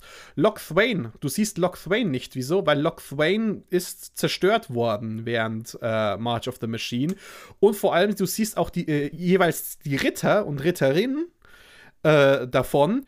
Und bei Loch Thwain siehst du es nicht. Die sind, die, die sind dem Bild zugekehrt, weil es sind Söldner geworden. Loch Thwain existiert nicht mehr als Gesamtes. Es ist jetzt ein Söldnerbund geworden. Na gut, Castle okay, Ambreth sagst, existiert zwar Sinn noch als Bund, aber hat kein Ha- Zuhause mehr. Und das ist, halt die, das ist ja die, die Story, die auf den Courts erzählt wird, weil Arndvale existiert noch, aber haben ihre Hauptstadt verloren. Castle Ventress als einzige hat überlebt. Loch Thwain wurde gestürzt. Ambreth äh, ist mittlerweile ein Bund und Garen Brick hat sich zurückgezogen. Mag alles sein, ist auch überzeugend. Ich gebe dir recht. Aber aus Trotz bleibe ich bei meinem Exil. Finde ich, finde ich für Spiel oder Exil, so wie Freddy das am Anfang erklärt hat, absolut legitim. Ich gebe dem äh, speziell dem Court of Ambereth äh, ein Spiel. Ich finde den cool, weil der, der Monarch beschleunigt und dass man Token kriegt, mit dem man Leuten ins Gesicht hauen kann, beschleunigt natürlich auch nochmal das Spiel. Ich finde generell die Designs äh, der Kurz ganz schön. Das heißt, die hätten auch so als Cycle von mir ein ein Spiel bekommen. Auch wenn ich ne, das Embereth, das neue Embereth-Zeichen, das ist, finde ich, nicht ganz so super hübsch, aber das ist auch eigentlich egal, es brennt. Ja. Das ist schon okay. Der Goblin in mir mag das gern. Ja. Darauf können wir uns einigen. Äh, ich habe den Überblick verloren. Ist, ist, wer ist jetzt dran? Du. Ich schon wieder? Du verlierst immer den Überblick, wenn du Ich, dran ja, bist. irgendwie, genau. Ist, also ähm, dann machen wir doch mal weiter mit Talion, the Kindly Lord. Der hat Dimir-Farben, ist eine Legende, also schwarz und blau und noch zwei farblose Mana, ist ein Fairy Noble, 3-4 fliegend. Wenn Talion, the Kindly Lord ins Spiel kommt, äh, dann darfst du eine Zahl aussuchen zwischen 1 und 10. Und immer wenn ein Gegner oder eine Gegnerin einen Zauberspruch spielt mit entweder diesem Mana-Wert oder Power oder Toughness gleich der ausgewählten Zahl, dann verliert dieser Spieler zwei Leben und du ziehst eine Karte. Diese Karte kriegt von mir ein Spiel und ich weiß nicht genau, ob sie ob ich sie dann im Spiel auch mag, also ob sie sozusagen aufgrund vom Gameplay ein Spiel bekommt. Sie kriegt von mir eigentlich ein Spiel nur, weil ich mich jetzt darauf freue, mit euch darüber zu reden, ob es eine objektiv beste Zahl gibt, die man da wählen kann. Und ich habe einen, einen Verdacht, dass es eine geben könnte. Ich bin mir, ich vermute, Freddy sagt auf jeden Fall, es ist genau die und die. Ähm, aber ich würde gerne da eure Gedanken dazu hören. Hm. Und dann würde ich natürlich auch eure Gedanken hören dazu, ob ähm, das eine Karte ist, die spaßig ist. Aber weil ich irgendwie diese Debatte cool finde, Spiel. Äh, ja, äh, ich fange mal an. Ich denke, es gibt eine gewisse beste Zahl, aber die kommt halt auf erstens Power Level vom Tisch an tatsächlich. In CDH, wenn du sie spielst, dann sagst du eins. Weil einfach so viele Dinge eins haben. Aber ich denke, in einem normalen äh, Commander-Spiel musst du tatsächlich auf die Decks aufpassen. Ich sage mal, wenn viel Grün am Tisch ist, ist vier relativ stark oder zwei. Weil, falls die Leute schon gerampt haben, oder bevor die Leute gerammt haben, viel, sagst gerne zwei, weil dann werden ihre Ramp-Pieces quasi in der Hand gestrandet oder sie müssen halt dafür zahlen. Und tatsächlich sind sehr viele der Payoffs auf vier. Gleichzeitig Control-Decks sind oft zwischen zwei und drei. Also es kommt wirklich darauf an, wann im Spiel spielst du sie, wie sieht das Board aus. Und ich schätze mal, die optimale Zahl ist zwischen zwei und vier in den meisten Fällen. Das auf jeden Fall, ja. Aber, aber Äh. ist, ist es eine von. Also ich meine, ich glaube, wir sind uns alle einig, dass es nicht 10 ist. Eigentlich ist es so ein bisschen so, muss man 10 überhaupt auf die Karte drucken, weil das wirst du halt nie sagen. Aber ich glaube auch, ich hätte jetzt auch gesagt 3. Ich glaube auch, dass es 3 ist. Äh, äh, schon allein aus dem Grund, weil viele von den anderen Karten, die sehr gern gespielt werden, halt immer eine 3 als Obergrenze haben und natürlich geht man dann, versucht man da ranzukommen, auch weil natürlich mit den Mana-Kosten die Fähigkeiten, die Karten haben, steigen. Ich glaube, mit 3 kann man am meisten abgreifen. Sonst äh, hat Freddy natürlich recht. Also, wenn du jetzt äh, hier so ein, so ein sehr hochgepowertes Deck hast, dem wirst du mit 1 massiv in die Suppe spucken können. Aber ich glaube, wenn du an einem ganz normalen Commander-Tisch sitzt mit Talion de Cantilord, ist wahrscheinlich 3 das, wo du am meisten Schaden anrichtest und am meisten Karten ziehst. Würde ich jetzt einfach mal sagen. Selbst bei einem grünen Deck wirst du noch auf genügend Dreier kommen, dass es sich lohnt. Und gleichzeitig, um zu den Bogen zurückzuschlagen zur Karte, ich fand den cool, als der äh, gezeigt wurde zum ersten Mal. Ich finde den immer noch cool. Ich finde, das ist keine. Das ist keine nervige Karte. So wie ich fürchte, dass Rowan nervig wird, finde ich, glaube ich, dass Talion nicht nervig wird, weil du kannst die Sache ja trotzdem spielen. Natürlich musst du zwar Leben bezahlen, aber es gibt genügend Dinge, wo du Leben bezahlen musst. Und ja, dann ziehst du halt mit Talion eine Karte. Aber das ist ein, insgesamt ist es ein Texteffekt, mit dem ich leben kann, weil der macht mein Spiel nicht kaputt. Ich kann ja trotzdem tun, was ich will. Äh, ich ich, ich habe eine kleine abweichende Meinung. Ich denke, zwei äh, zwei ist die beste Zahl aus einem kleinen Hintergrund, weil drei wird wahrscheinlich die, die größte Anzahl an Hits sein. Aber die Leute, wenn es stark genug ist, der 3-Mana Teferi, der wird einfach ausgespielt. Das ist mhm. denen scheißegal.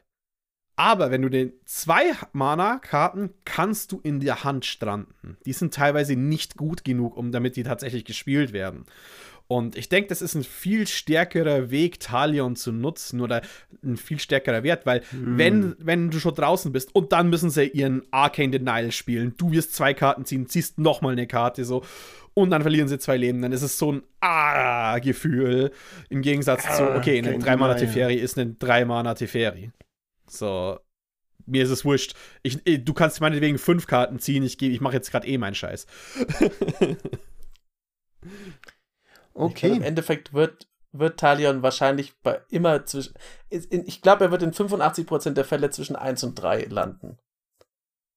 Und nur bei wirklichen Special Interest Decks, die du gut kennst von deinen Gegnern, nimmst du eine andere Zahl, glaube ich. Ich muss zugeben, dass das fast mich wieder. Ich habe ihm schon ein Spiel gegeben. Ich weiß gar nicht, was Freddy ihm geben würde, aber ich, ich, mich verlockt es fast schon wieder ein bisschen ihm Exil zu geben, weil dann dieses 1 bis 10 einfach nicht mehr so cool ist, wenn du eh fast immer auf derselben Zahl landest. Hm. Ich gebe denen tatsächlich ein Spiel, weil, äh, wie alle Leute, die hier den Control-Deck sehen, hey, Removal zu taxen ist sehr geil, wenn ich Leute mit gewissen Commander-Damage umhauen möchte. Es ist ein 3-4-Flieger für 4. Wie oft müssen Leute wissen, dass solche Stats auf den Flieger, fliegenden Commander tödlich sind? Sie sind der Tod. Der Tod. Stimmt. Der Tod. Deswegen kriegt ein Spiel. Weil es der Tod ist. Sehr gut. Okay, auf zum nächsten Spiel oder Exil. Auf zum nächsten. Ich mach mal, äh, weil ich danach noch nur noch eins habe, was ich super schnell abhandeln kann, mache ich eine, noch eine Karte, die mir sehr gefallen hat. Den Discerning äh, Financier. Financier? Financier, glaube ich. Es geht um Financier. einen Finanzier. Ist eine weiße Karte 2-3, ein Human Noble, kostet 2 und ein Weiß und sagt zu Beginn deines Upkeeps, wenn ein Gegner mehr Länder als du hat, dann darfst du ein Treasure erzeugen. Und du kannst für wiederum seine Kosten, also zwei und weiß, einfach nur bezahlen, nicht tappen, kannst du einen Spieler auswählen, nicht dich. Und der Spieler kriegt die Kontrolle über einen von deinen Treasures und du darfst eine Karte ziehen. Ich mag die, die kriegt von mir ein Spiel, weil ich finde, die arbeitet, die verzahnt die zwei Dinge, die sie tut, sehr schön miteinander, nämlich das klassische Weiße, ich möchte aufholen. Treasures sind cool, mit Treasures kann man viel machen. Treasures sind auch Artefacts, also die sind in einer gewissen Weise, auch wenn sie natürlich nur einmal benutzbar sind, sind sie vielleicht sogar cooler und interessanter einsetzbar als Länder, auch wenn Länder immer das Verlässlichere sind. Und dann hast du halt noch den zweiten Teil, dass du mit dem Politics betreiben kannst. Ja, das kostet drei, im Grunde, um eine Karte zu ziehen, aber du kannst auch jemandem aushelfen, damit der was für dich erledigen kann und du ziehst noch eine Karte. Und das finde ich eigentlich eine ziemlich, ziemlich schöne Mechanik. Und deswegen hat er mir direkt gefallen. Ich finde das Artwork außerdem auch einfach cool. Das ist dieser Typ mit seinem, wo die, wo die Weste nur noch so zu vier Fünften über den Ranzen passt. Ein fantastischer Kerl. Ähm, ja, ich krieg ein Spiel, weil schönes Aufholdesign plus schönes Politics-Design. Hm. Ähm, naja, das Aufholdesign oder ich sage mal, die, das Karu-Paket in Weiß ist mittlerweile einfach insanely stark. Also, äh, ja. es wurde auch, also es ist auch interessant, dass das lange Zeit nicht wirklich so viel gespielt worden ist, weil viele der Karten, die das erlauben, sind alt. Tatsächlich. Also, wo man weniger Länder haben möchte als die Gegner und dann spielt man Länder, die einen wieder Länder auf die Hand geben, aber für mehr Mana tappen und so Zeug. Ähm, existieren relativ viele mittlerweile und die sind extrem gut oder welche, die man opfern kann und dann macht man in der Runde zwei Mana einer Farbe. Wahnsinnig gut, wahnsinnig starkes Paket, wurde einfach lange Zeit nicht gespielt. Gründe dafür sind, war halt einfach nicht auf dem Radar. Dies, das ist zu unterm Radar geflogen, die Strategie, und hat sich ja. mittlerweile als massiv stark rausgestellt. Äh, ich mag dieses Paket, ich mag aber den Finanz äh, Financier überhaupt nicht. Ich weiß nicht, wieso ich den nicht mag. Ähm, ich glaube einfach, es ist diese, dieser drei Mana. Also es ist tatsächlich, drei Mana sind mir tatsächlich ein bisschen spielerisch zu viel dafür, dass ich in dem Paket sein muss und dann gleichzeitig ähm, und dann hat er nichts, was, hm. was einen beschützt. Äh, ich glaube, ich baue einfach weiße Decks nicht so, dass der jemals bei mir einen Value haben wird. Und ich denke einfach, das ist was aus dem Persönlichen herausgeht. Deswegen kriegt er einfach einen Exil, weil ich sehe mich ihn in kein Deck packen. Nicht mal, weil er zu schwach ist. Es ist einfach eine Art von Gameplay, was ich nicht mag. also ich äh, bin ein bisschen gnädiger. Ich finde ihn absolut äh, decent vom, vom, von der Mechanik her. Äh, und durchaus, ähm, Jochen, hast du einen ganz wichtigen Punkt gesagt. Er ist nicht diese Art von Politics-Karte, wo ich jemandem was geben muss und ich krieg und ich muss mich dann darauf verlassen, dass die Person äh, sich an irgendwelche Deals hält oder das, weißt du, so dieses Investment, das ich in eine Person mache, sich auszahlt, sondern ich kriege auf jeden Fall mal eine Karte dafür. Das ist schon mal nicht so schlecht. Und dann kann ich eben, wenn ich jemandem Treasure gebe, ist das auch ganz geil, weil das ist so, ich, ich, ich helfe ihm punktuell aus und gebe ihm vielleicht irgendwie aus einem Color Screw raus oder eben hole jemanden ins Spiel zurück und weiß, dass diese Person wirklich auf lange Zeit mir gewogen sein wird oder es ist das berühmte eine Mana, das wir alle kennen, das dann halt fehlt, um den dominanten Spieler am Tisch irgendwie äh, ähm, durch irgendeinen Counterspell-Lock durchzukommen oder whatever. So äh, finde ich decent. Ich gebe ihm auch ein Spiel, aber der Hauptgrund ist tatsächlich die Artwork, weil nicht nur äh, ist er im selben farblichen ähm, Klamottenuniversum unterwegs heute wie unser lieber Freddy, was ich sehr, sehr gut finde natürlich, äh, sondern dieser Hut, ist absolut Der ist nice. so geil. Ähm, und es ist nicht nur, er ist nicht nur so ein bisschen nice, sondern äh, also er sieht absolut flamboyant aus damit. Und ich hatte als kleiner Junge ein Robin Hood-Kostüm äh, im Kindergarten und da hatte ich einen Hut und dieser Hut hatte genau diese Art von Feder. Ich weiß nicht, was ist, ist diese Art von Pfauenfeder oder so. Bei mir war die schwarz, bei ihm ist sie weiß, aber es war genau ein ganz, ganz, ganz ähnlicher Hut mit einer ganz ähnlichen Feder. Und auch ich sah damals in der zweiten Klasse oder noch im Kindergarten, oder ich weiß nicht, sagen wir in der zweiten Klasse, auch flamboyant aus. Ich war Robin Hood und ich hatte diesen Hut wie er und deswegen Spiel. Er hat sogar, wenn man das Artwork sich, äh, wenn man es größer macht, er hat sogar einen Falken dabei. Ja. Also der Typ Stimmt. ist einfach ja. Mit allem ausgestattet, was man braucht, um der also größte Pimp Spiel in für, zu sein. Spiel für Feder und Falke. äh, leider leider gibt es das bei meiner nächsten Karte nicht, aber äh, ich weiß auf jeden Fall, Anna Freakle wird denen den Spiel geben, weil wir haben es in der letzten, vorletzten Folge schon mal angehintet, dass es eine der geilsten Karten ist, die gespoilt worden ist. Äh, es ist die Blossoming Tortoise. 2 und 2 grün für einen 3-3 Turtle. Uh, whenever Blossoming Tortoise enters the battlefield or attacks, mill three cards, then return a land card from your graveyard to the battlefield tapped. Activated abilities of lands you control cost one less to activate und land creatures you control get plus one plus one. Ähm, das Stärkste, was auf einer Karte sein kann, ist nichts. Was ich damit meine ist, aktivierte Fähigkeiten von Ländern, die du kontrollierst, kosten eins weniger zu aktivieren. Punkt. Das heißt, sie können auch null zum Aktivieren kosten. Und das erlaubt einige sehr geile Plays. Ähm, auch mit einer Budget Mana Base. Zum Beispiel diese Filterländer. Du kannst Muttervolt unendlich mal aktivieren. Es kann sogar für eine Infinite Combo reichen, weil Sir Philip Breakfast existiert. Ähm, aber du kannst Muttervolt umsonst aktivieren. Das reicht, äh, das ist ja schon mal was Geiles. Du kannst allgemein viele von diesen Ländern, äh, Blinkmoth Nexus werden, werden auf einmal ganz gut, wenn du wirklich in diese Land Creature Basis gehen möchtest. Aber sagen wir mal, du spielst einfach Blossoming Tortoise und hast einen Shadow Blood Ridge. Das kostet 1 und tappt, äh, ein Colorless und tappt in äh, Rot und Schwarz dieses Eins musst du nicht mehr zahlen. Auf einmal tappt dein Land einfach für zwei Farben, weil mhm. das die aktivierte Fähigkeit niedriger macht. Außerdem haben viele andere Karten doppelt aktivierte Fähigkeiten. Und du hast massiv interessante Dinge, die du mit dieser kleinen Blossoming Tortoise anstellen kannst. Zusätzlich dazu, dass es halt einfach ein Elvish Rejuvenator ist, der auch noch on Attack triggert. Ähm, ich finde die Karte einfach mega geil. Ich mag Manlands an sich. Die sind halt oft nicht gespielt, weil in Commander sind sie so, ja, es sind Utility Lands, die aber nicht so geil sind. Aber es macht, Blossoming Tortoise macht halt fast alle Utility Lands besser. Es macht manche Mana Lands besser. Und es erlaubt dir tatsächlich vielleicht auch mal den ein oder anderen Muter Vault oder so in dein Deck zu packen, wenn du wirklich möchtest. Ich muss sagen, dass ich irgendwie, ich war sehr hin und her gerissen, als ich die Karte gesehen habe, weil normalerweise wäre mein Impuls, dieser Art von Karte eher immer erstmal ein Exil zu geben, weil äh, Länder in den Friedhof und aus dem Friedhof zurück und irgendwie so dieses ganze Landfall-Support-Zeug mittlerweile, das hängt mir so zu den Ohren raus. Ich, ich, ich, ich habe da nicht mehr das Gefühl, dass ich, also Vielleicht liegt es daran, dass ich einfach relativ wenig zum Magic-Spielen komme, aber die Landfall-Decks, die ich halt so sehe, immer mal wieder, wenn ich einem begegne, ist irgendwie immer dasselbe Deck.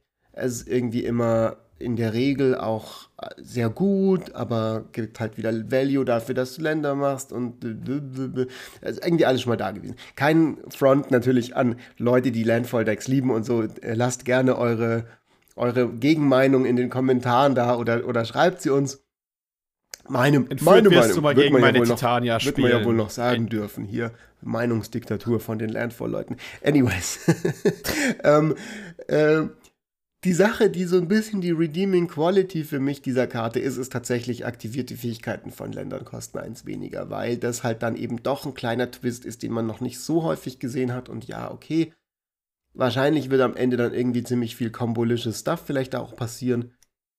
Aber es ist trotzdem interessant irgendwie mal ein Deck, das sich mal um aktivierte Fähigkeiten von Ländern dreht und um das gebaut ist.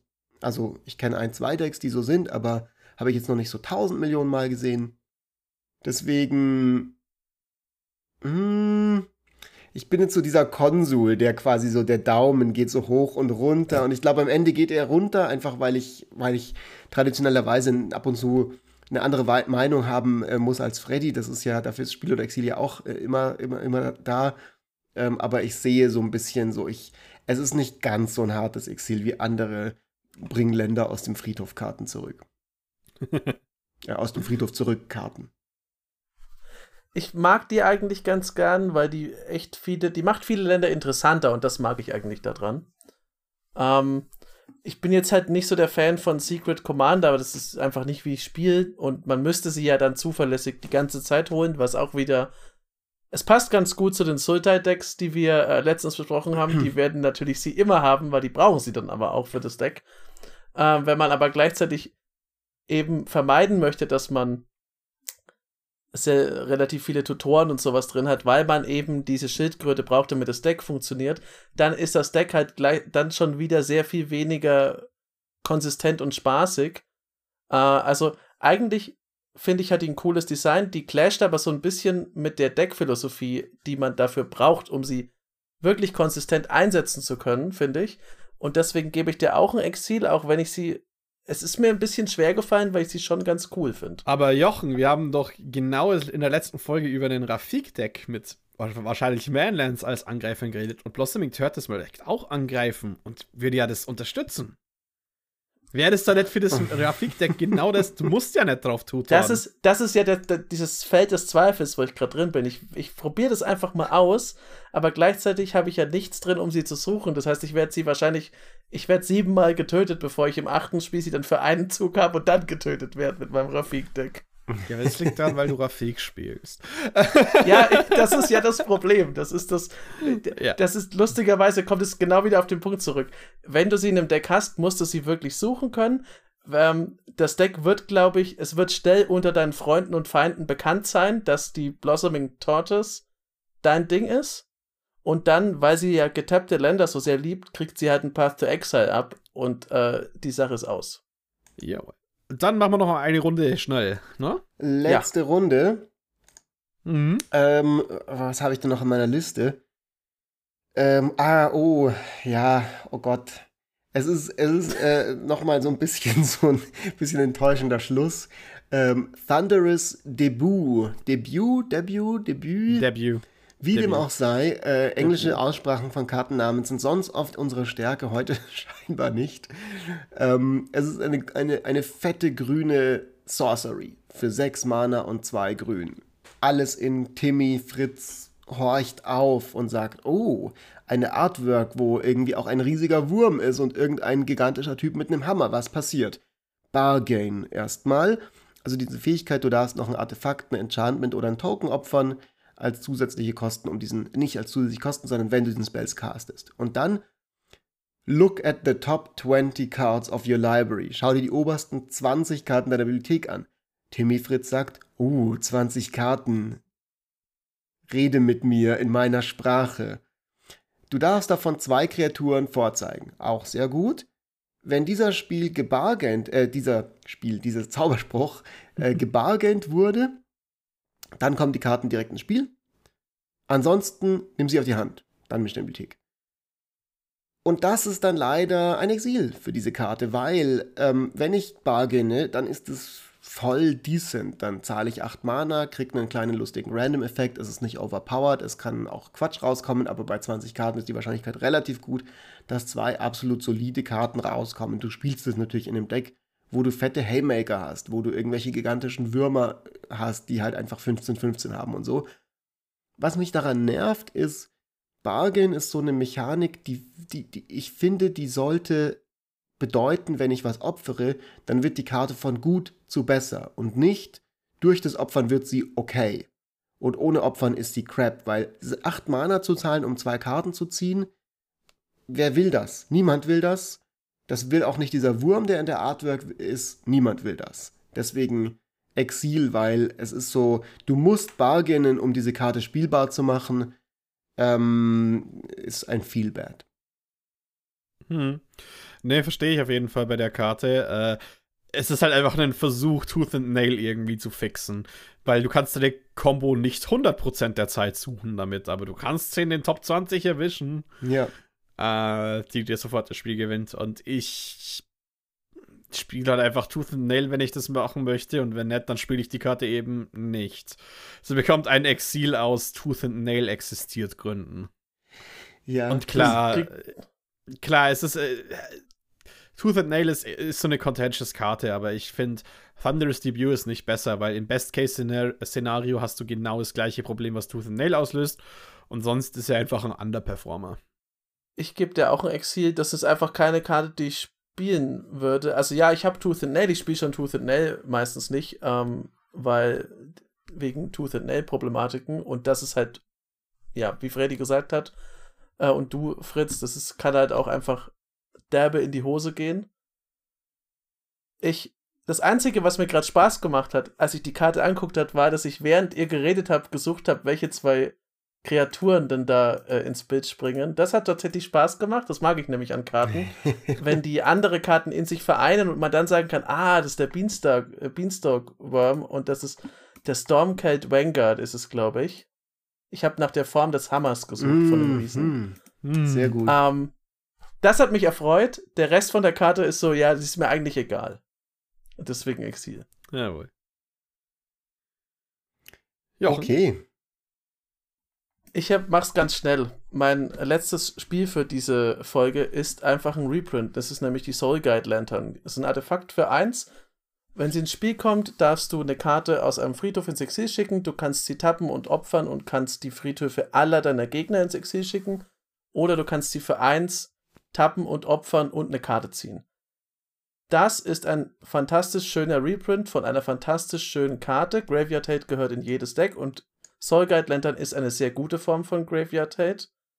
Äh, dadurch, dass es ein Artefakt ist, passt es. Die gehört nur nicht in jedes Deck, die passt auch in jedes Deck. Ähm, sie hat auch noch diesen Notfallknopf, dass man mal eine Karte damit ziehen kann, wenn man es wirklich braucht.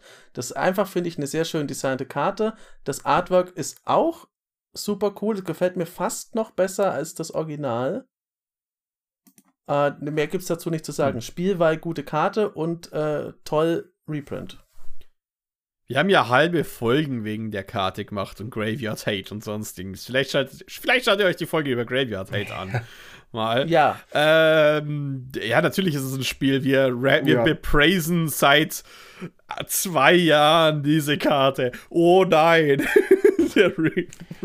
also ich würde auch sagen, wer Soul Guide Lantern keinen, kein Spiel gibt, der braucht Soul Guide Lantern, denn er hat offenbar keine Seele und muss sie anhand dieser Laterne wiederentdecken.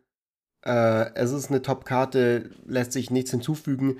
Ich wollte vorhin sagen, ähm, vielleicht die schönste Soul Guide Lantern ever. Dann habe ich mir die Original wieder angeguckt und die sieht ja auch super schön aus. Also ja. ich, ich finde die neue Artwork im Vergleich zu der alten gar nicht mal besser, sondern eher dann nochmal ein Downgrade. Aber wenn wer jetzt irgendein lustiges Filigree-Wesen mit strengem Blick äh, haben möchte, das einen nicht definierbaren Handtäschchen äh, äh, Koloss in der Hand hält, hat, kommt jetzt auch auf seine Kosten.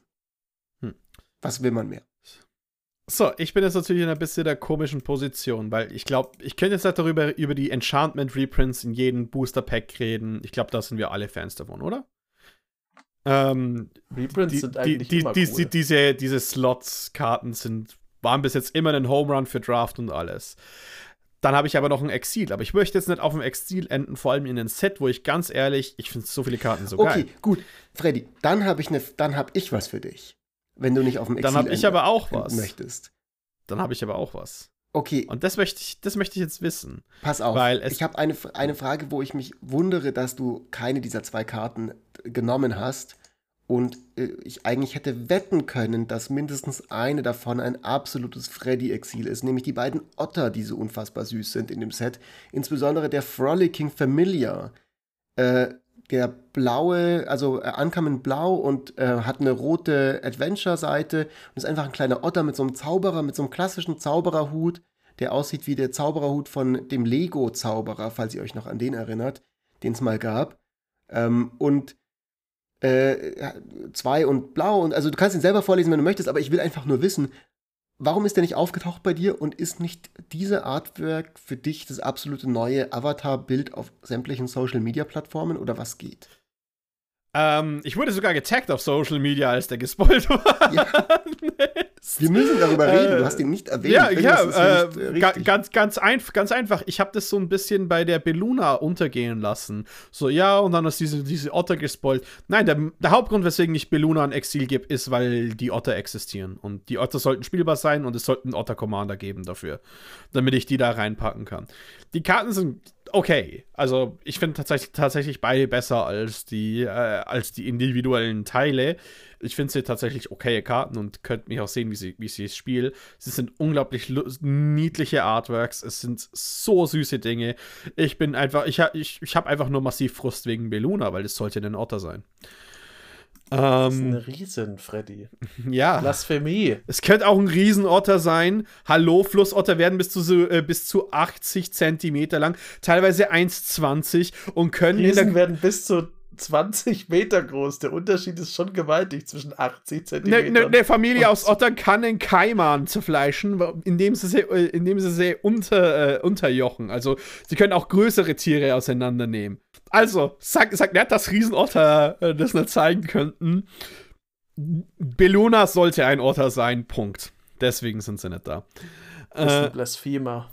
Aber jetzt, jetzt möchte ich noch wirklich auf einen tatsächlich interessanten Effekt, wo, wie ich finde, ähm, enden. Und es ist Ariad's Tempting Apple. Äh, vier Mana für ein Legendary Food ankommen. Und when Ariad's Tempting Apple enters the battlefield, gain control of target creature until end of turn. Untap that creature, it gains haste until end of turn. Äh, für zwei Mana und Tappen kannst du drei Leben bekommen. Also du kannst entweder den Apfel essen oder du kannst ihn vergiften. Weil für zwei Mana und Tappen kannst du den äh, Ariad's Tempting Apple opfern und äh, ein Gegner verliert drei Leben. Grund, weswegen ich die Karte tatsächlich cool finde, ist, ähm, Threaten hatten wir bis jetzt zweimal in Blau und sonst nur Rot. Jetzt haben wir tatsächlich einen Threaten-Effekt auf einer permanenten in, jeden, mhm. in, je, äh, in jeglicher Farbe. Du kannst es auch verwenden, um deine eigene Kreatur einfach zu enttappen um zu spielen, für einen Tab-Effekt. Du kannst das Ding mit Flicker verwenden, du hast die Möglichkeit, äh, natürlich dann auch immer wieder was zu klauen. Das ist ein Artefakt, das sogar einen inhärenten Opf äh, Opfermodus hat.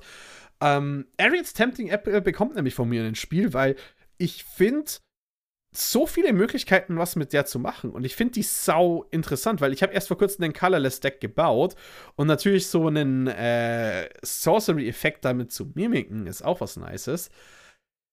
Ich bin gespannt, was ihr sagt, aber irgendwie ähm, ist, äh, geht da mein Hirn läuft. Man kann was damit machen. Irgendwie, ich mag den Effekt zu sehr. Und dadurch, dass es eben du bist halt colorless ist, Freddy. Der, ich bin absolut tempted von dem Apfel. Dich gerade. Ich bin absolut von den Apfel getemptet, aber das passt doch auch zu der Folge. Ich beiß rein. Ich habe mich auch gewundert, dass äh, keiner von euch den hatte. Ich habe den angeguckt. Ich bin nicht so der Freund von, äh, von Threaten-Sachen, die Also ich spiele das einfach nicht. Ich kann nicht mal genau sagen, wieso. Ich spiele das so gut wie nie. Ähm, deswegen hätte ich dem Apfel eigentlich ein Exil gegeben, einfach aus persönlichen Gründen. Ich glaube aber, er ist spielerisch tatsächlich gut und jetzt erst ist mir aufgefallen, ja, es ist natürlich der vergiftete Apfel aus Stewittchen.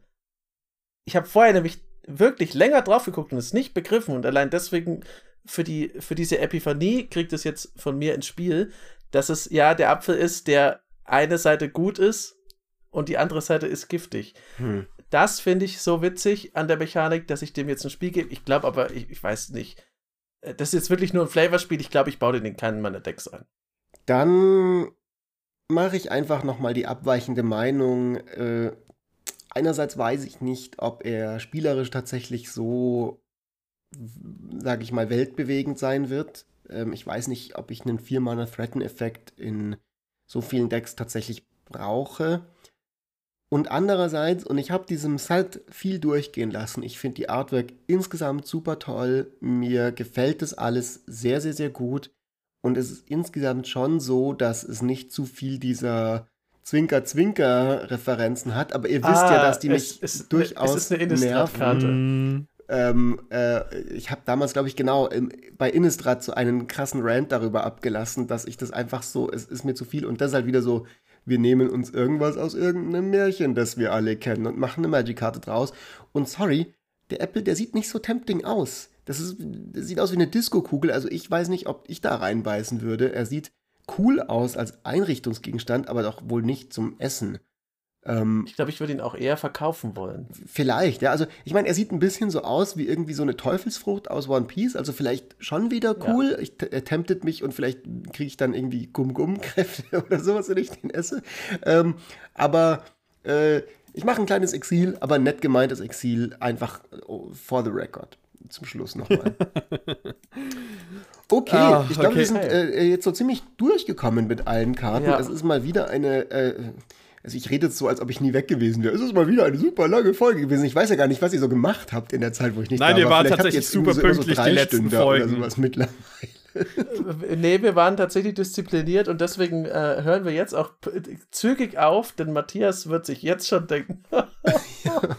Es ging doch so lange so gut. vielen, vielen, vielen Dank an alle da draußen, die mal wieder anderthalb Stunden zugehört haben. Ähm, wir freuen uns, glaube ich, sehr auf die nächsten Wochen. Ich freue mich zumindest, jetzt endlich wieder dabei zu sein. Ich habe auch ein paar Ideen mitgebracht für die eine oder andere Folge die wir mal machen könnten. Und ansonsten, glaube ich, wird uns äh, allen ein schöner Herbst bevorstehen.